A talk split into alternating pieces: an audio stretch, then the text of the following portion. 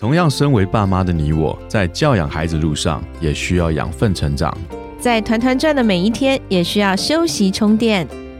嗨，我是超爸 Eric，我是超妈 Kelly，欢迎来到平凡爸妈很 super，让我们成为你的超级学伴，共同用爱与孩子一起发光。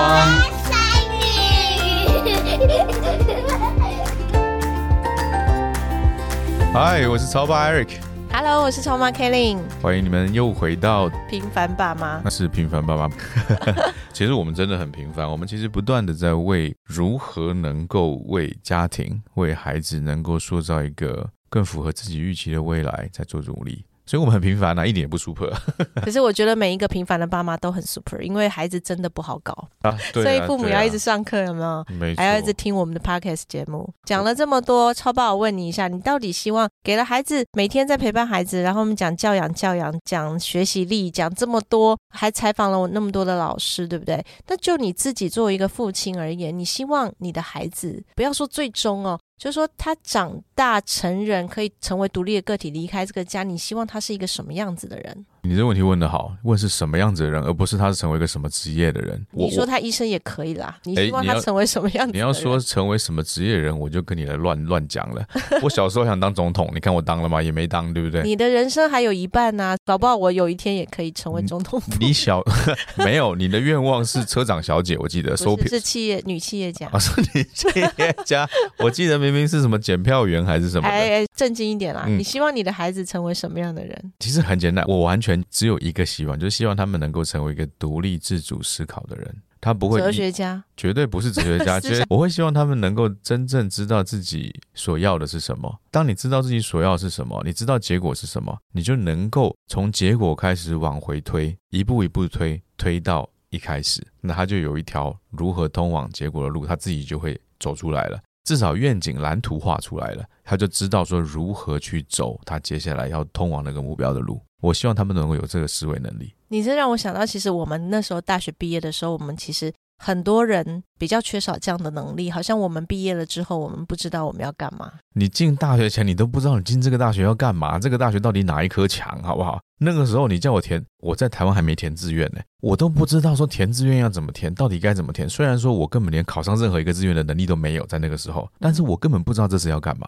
所以我觉得真的要思考一下，我们教改改了这么久，繁星什么一堆这么多的这么多方式让孩子上大学。我我好像最近又看到一篇内容，说好像不知道是某一所私立高中啊，那所那所名称我就不说出来了，很有名的在台北的私立高中，它今年的台大录取率、前几大录取率非常之高。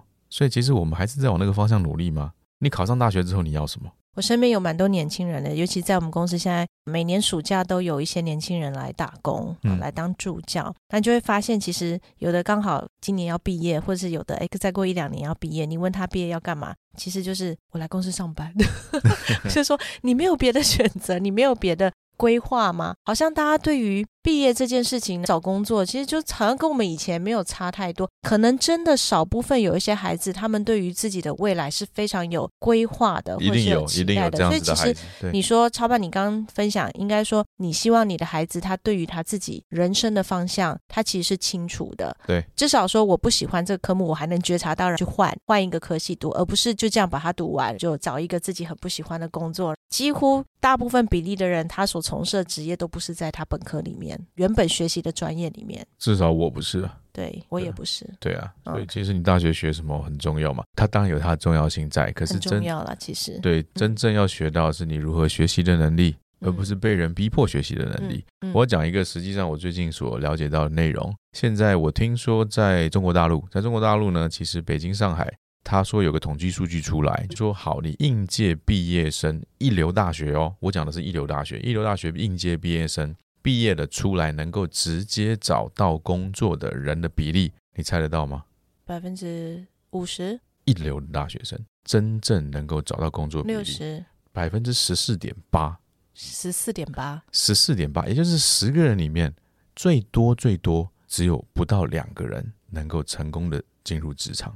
我说的是马上进入职场了，可能他可能过了一两年之后，也有可能他进入这样。只是说你刚毕业。其其实面临到就是失业。你说好，那我好，大学的不够，那我再读个研究所好了。到了研究所，也只提升到百分之十七点多的就业率。证明几件事情，第一个，可能大陆现在它本身的经济状况形势向下走，它原来太过于蓬勃了，对不对？听说大概四年前那个时候，一流大学的毕业生就业率百分之九十几，哎，我听完那个数字，我觉得哇，这也太厉害了吧！但是现在听变百分之十几，这其实是一个很大很大的反差。第一个，肯定它的整个社会经济结构状态，所有企业的一个高功率都不像以前。这是一个状态在，那另外一个是，可是那个时候读的大学是大学，难道现在读的大学不是大学啊？我就想到这些父母亲哦，尤其因为我们在上海也生活了十几年，其实我们都看到身边的父母他们是怎么栽培他们的孩子的。周末这里送那里送，那个时候我开了一家有点像读书会的一个学习中心，在上海长宁区的一个大楼里面，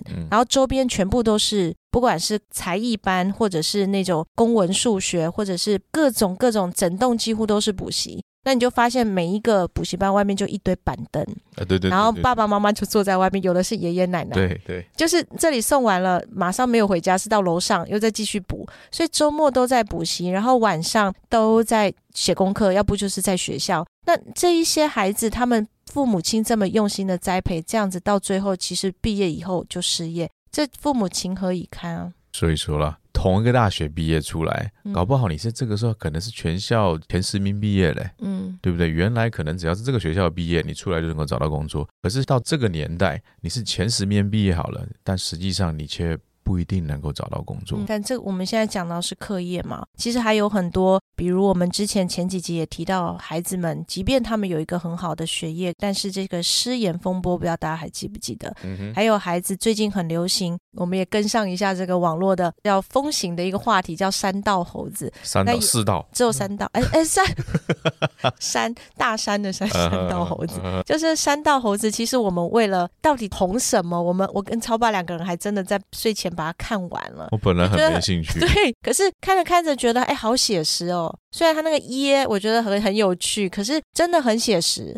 你就会发现，其实它不只是在这一个他们所谓在重击的里面，其实我觉得在。现在很多年轻人他们在网络上啊，他们甚至我就回想到我们自己在职场上啊，我们不是为了要能够引起别人的注意，或者是当别人鼓励你很棒的时候，你就是希望做得更棒。可能有的时候你已经透支了你的不只是钱，你透支了你的体力，透支了你的很多。而我们也要反思一下，我们的孩子他是不是也正在面临这样的一个状态？比如说，你就鼓励他，你要成绩读得很好，你在课业你的责任就是把你的书读好，你其他都不用管。尤其是我看到很多孩子，他们其实。家里的事情是不用做的，他们根本不用管家事，或者是父母他们可能面临这疫情的两三年，面临很大的经济的压力，孩子还是不用管，他们只管做一件事情，就是把书读好。父母亲会告诉他说：“你现在的责任就是把书读好。”更早一点，我们小的时候，甚至到现在，有很多父母还是会说：“把书读好，以后找一个好的工作，你就有更多的选择。”所以，孩子的核心的价值观都是说：“我把书读好，我把成绩读好这件事情。”而当孩子今天成绩不好，或者他书无法读好的时候，他就会从另外的地方去寻找他自己的自我认同或价值感。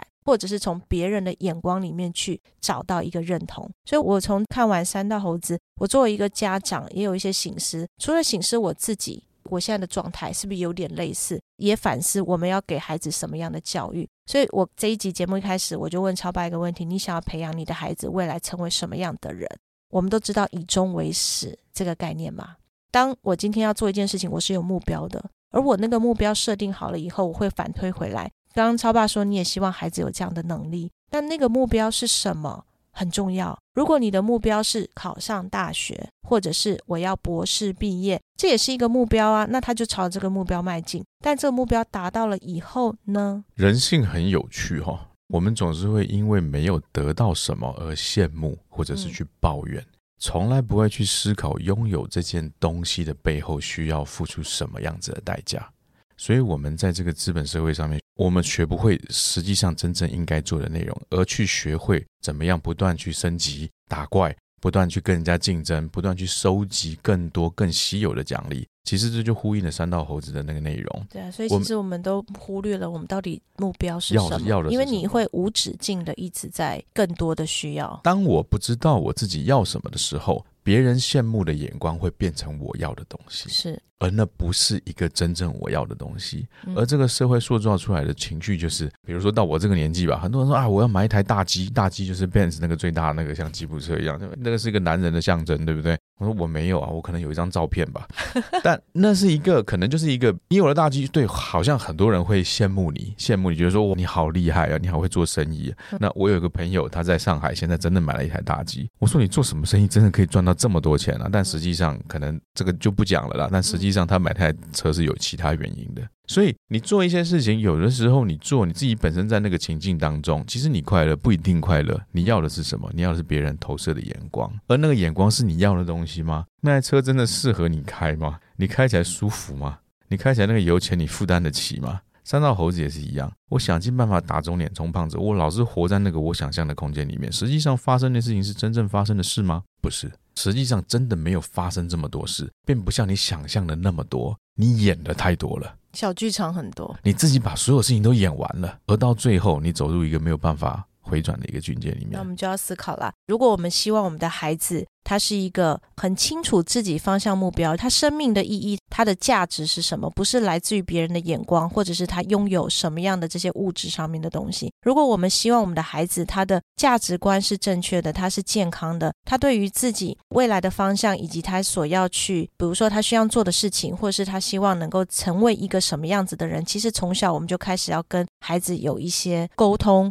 或者比如说给他一些生活的案例，或者甚至父母他做一个一个榜。样，但让我们的孩子很清楚，其实他今天考试，他今天读书，他的目的不是为了考上大学，他的目的是考上大学以后怎么样呢？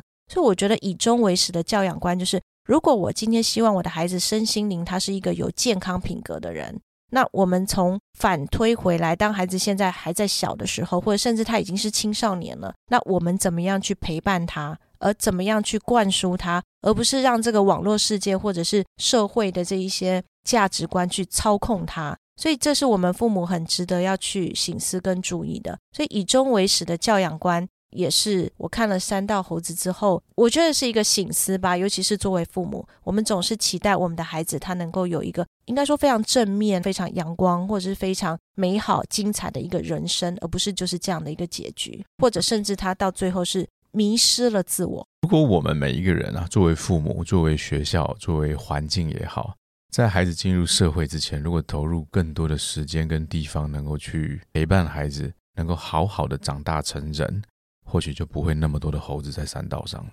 是，所以核心关键，父母亲不是花钱，或者是说，哎，我带你去，我给你报很多的班，不只是这样。我想，我们时间上面。心思上面的陪伴，有的时候人在心不在的那种陪伴效果也不够好。就说好像你做作业，我坐在旁边盯着你，你能不能怎么做完？其实真的是用心思的去陪伴，陪孩子做一些在课业以外的事情。我觉得这个心跟孩子之间心的交流，其实你可以及时的觉察到你孩子现在他所面对的、他所吸收的一个状态，而且可以透过这样的一个陪伴，比如说暑假。你的孩子可能以为他的兴趣就像以前我们小时候会觉得坐个公车那个车长小姐很帅，他可以就是哎，我给你票你才能上车，有没有？呼在车上呼风唤雨。对，没错，对。所以当我们孩子他有一些。憧憬他，比如说现在很流行偶像嘛，就我们家孩子们还蛮喜欢看大陆的 综艺节目，他们会好像有那样的一个憧憬，甚至说，哎，那样子可以赚很多钱嘛，就是上节目又可以玩，又可以出国，又可以赚钱这样。所以当他跟你聊这些的时候，你就有觉察到，哎，他现在关注的是什么？其实你可以刻意的有一些技巧性的带他再去关注别的，然后你慢慢的，你就会在。彼此的相处当中，帮助他找到他真正的兴趣，也使他在学习的过程中，他找到他学习的动力，而不是就是该学习。我觉得这是两个概念，所以也把这样子看完的一个心得分享，就是以终为始的教养观分享给收听我们节目的爸爸妈妈们。我觉得很值得来尝试，带着自己的另外一半。我相信听众可能妈妈们多一点。妈妈们可以试着。如果爸爸你在听，你可以留言给我们，给我们一点鼓励，给超爸一点鼓励。对对对，我们希望能够带另外一半们共同能够去尝试、去努力，一起去试试看，我们能不能够给我们的下一代有个更好的环境。我们下次再见喽。OK，拜拜。拜拜。